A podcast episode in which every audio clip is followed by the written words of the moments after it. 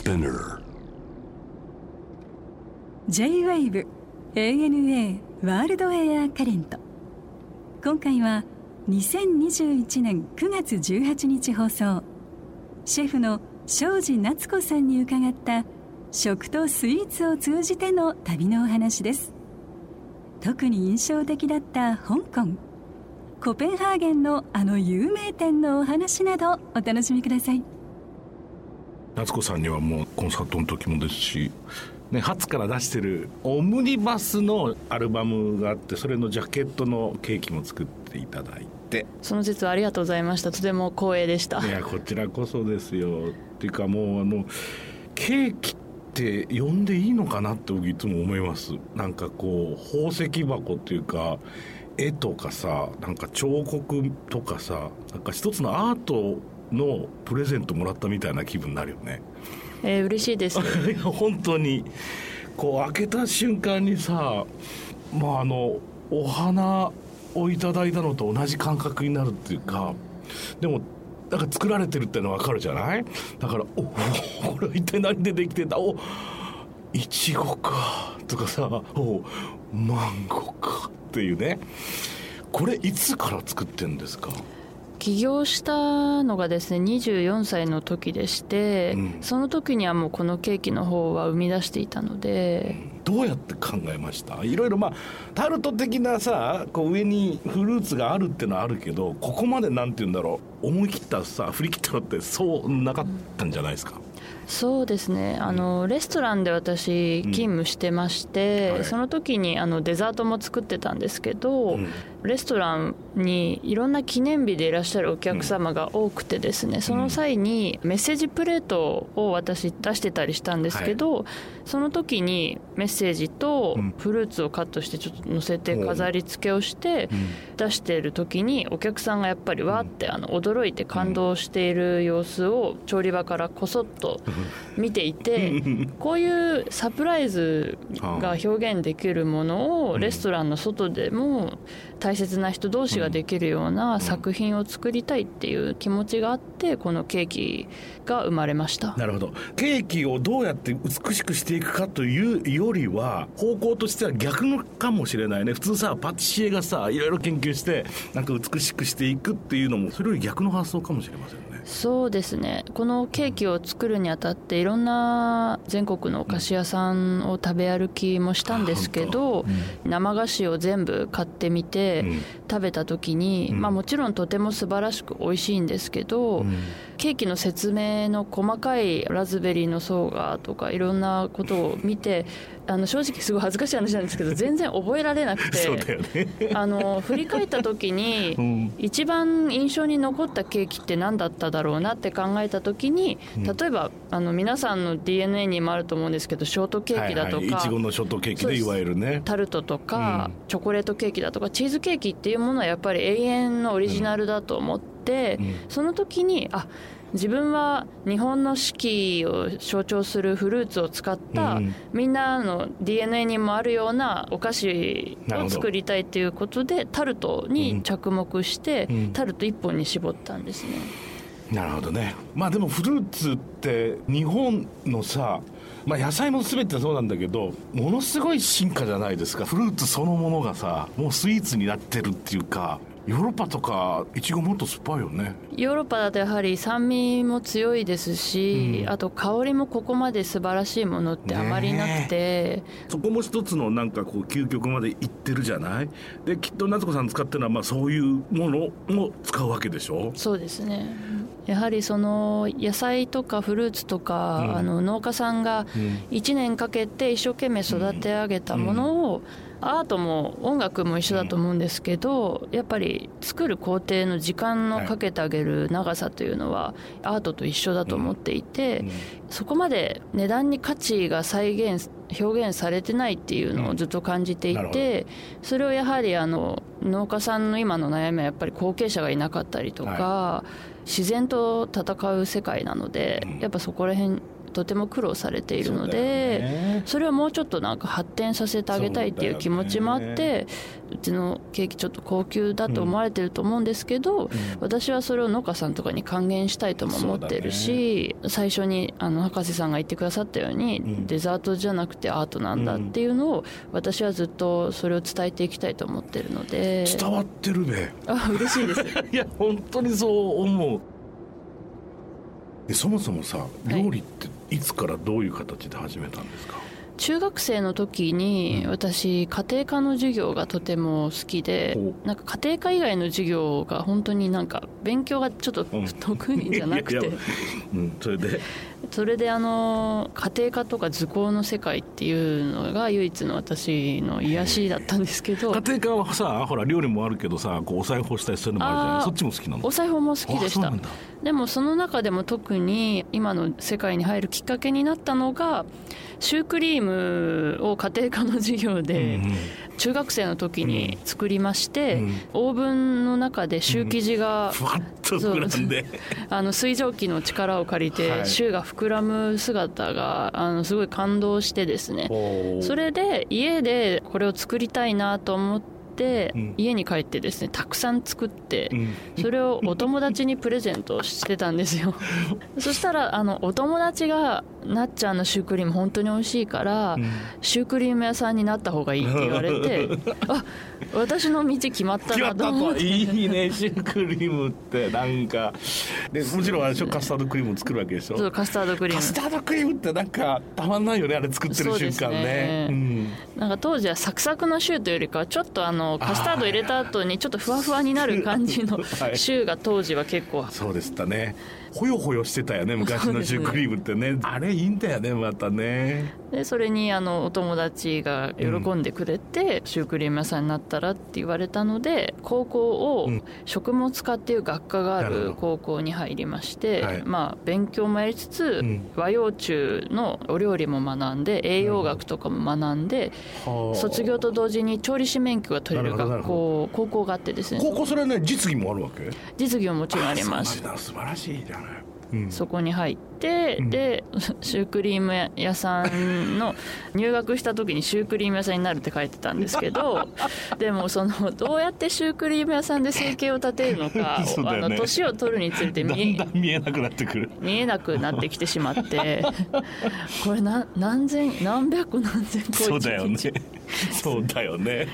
家でオーブンで焼いててさカスタードクリーム詰めてちゃ食えないわな。そうなんです。それで、ね、高校の学んでいく中で、うん、洋食の世界がいいなって思って、はい、洋食の先生がフレンチをやっていれば、はい、洋菓子も学べるし、ね、フレンチのテクニックはとてもあの、ね、なんといっても料理というもののテクニックにおいてやっぱり極みだもんね。そね。うん、そしたらもし転校したくなっても、ね、あのフレキシブルに対応ができるのがフレンチだよっていう言葉をその当時のあの先生に言われて、うん、そのままあ分かりました。それはスタートなるほどね。でもそうね。そうやってレストランでまあだから働いたわけでしょ？そうです。でその中でケーキに特化していくとかパティシエの道を歩むことになったわけだ。そうです。面白いよね。まあ、なんかパティシエの道を歩みたいという気持ちはその時はなくて、うん、本当はその、まあ、料理で修行していて、うん、でその中でお菓子もやっていて、うん、まあなんかいろいろ事情があって起業するってなった時に当時24歳で、まあなんか24歳で女性で起業した時に、まあ、レストランをもしやったとして、どうやって集客をしたらいいかが目の前が見えなくてですね、はい。すごい有名じゃないし、うん、やはり経歴も多分そこまであの、うん、そうです。それで絶対集客に苦労するっていうのが、その当時見えていたので一目で自分の作品だと分かるオリジナリティがあるものを作ろうっていうのもあってケーキを生み出したんですね。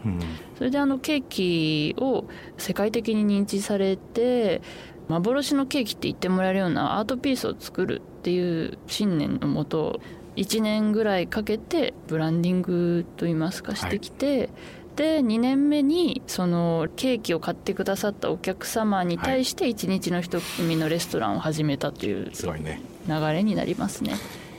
まあ言ってみればさ服でいうところの完全オーダーフルオーダー的な。そうですね。それってでも実は本当のなんかおもてなしなんだよねぱ一日一組っていうのはさだってホームパーティーなんだからさうちにいらっしゃいよって言ってるところと、その延長線上にあるわけじゃない？そうですね。結構なんかお客様はあ夏子さんのお家にお招きされたような、ちょっとほっとする感じがあるって結構おっしゃってくださって、うん、なんか自分で、まあ、スタッフもいるんですけど、はい、極力自分で作って、うん、さらにそれ自分で出してるんですね一、人。あのホールを私がやるみたいな感じなんですけど、やっぱそういう人とのつながりとこのシェフにあえてでこのシェフがおもてなししてくれるっていう良さっていうのを伝えていきたいなっていうのがあって。いいねいや僕なんかすごい似てると思ってるんですよ。音楽会と食事会って、うん、つまり跡形もなくなるっていうさそうですね。そうでしょ？その目には見えなくなってしまうんですけど、はい、どちらも私の場合はお客様の体内に取り込まれて血となり肉となりお客様の体の一部になっていくのと音楽も一緒だと思っていて、うん、でもまあ目には見えない、うん、終わったら儚くなくなってしまうっていうすごい美しいストーリーがあるなと思うんですけど。そうなんだよで思い出になって脳みそにインプットされると永遠になるんだよね。そうですね。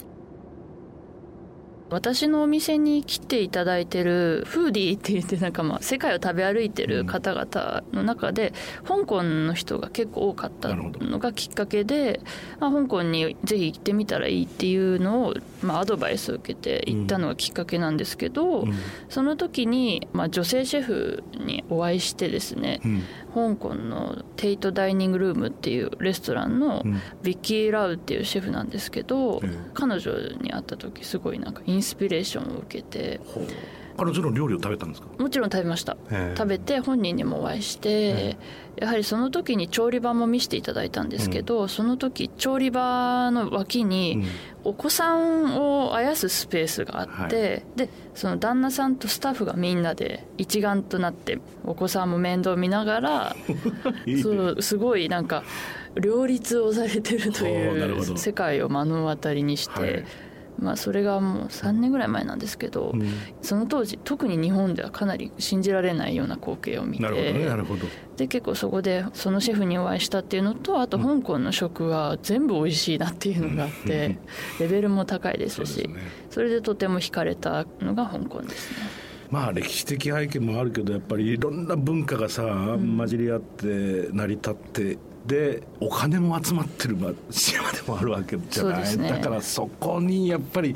うまい料理人もいっぱい出るわね。そうですね、うん、お金も集まってるけどお金を持ってる人と持ってない人の差も激しいのもあって、すごい安価でめちゃくちゃ美味しいのもあれば ね、めちゃくちゃ高くてめちゃくちゃ美味しいのもあるっていう、ね、あの夜市とかのさ、はい、ああいうこう屋台の料理のアベレージも高いよね。バラエティーに飛んでるっていうかすごいよね。そうですね。力があるというか。そうですね。すごい香りの強いものが結構多い印象があるんですけど。本当そう思うわ。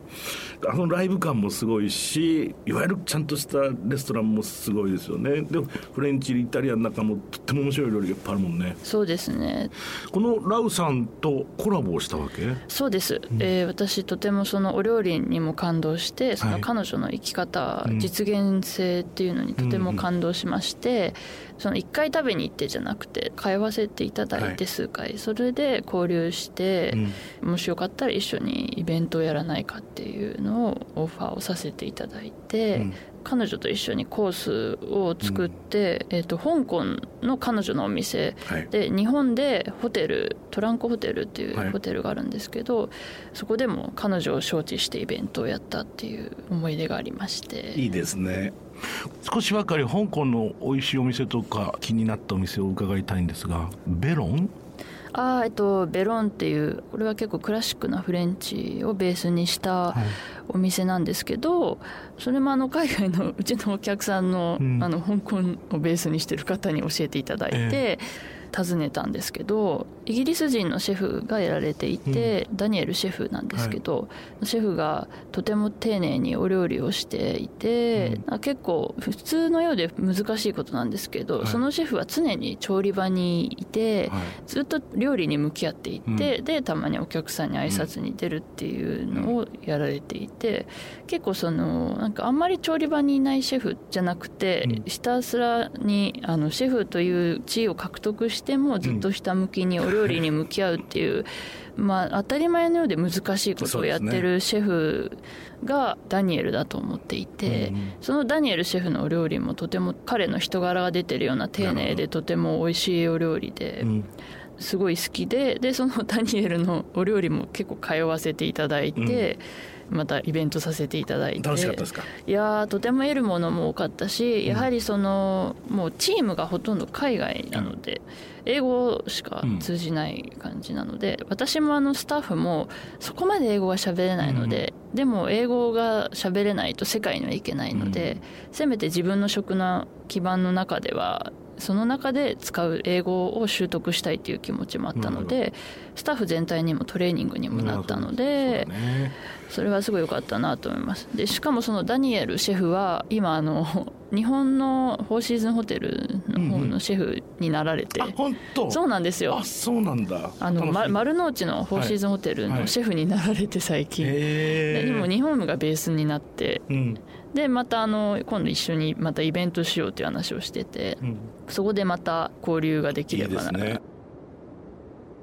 コペンハーゲンのローマ行かれたんですか？そうですね。あの名店ですよね。そうですね。起業して私が自分でお店を出して、どうしても行ってみたいお店がノマだったので、まあ、歴史変えたって言われてますもんね。そうですね、うん、あのちょっとお金をその当時貯めて、はい、初めて一人で飛行機そうなの？に乗ってですね、はい、行ったというのがあって。正直僕食べたことないですけどどうなんですか？そのうんやはりその一皿一皿のディテールがとても細やかで美しくてですね。で味もとても日本人にも受けるといいますか美味しいって思える味が結構多くて。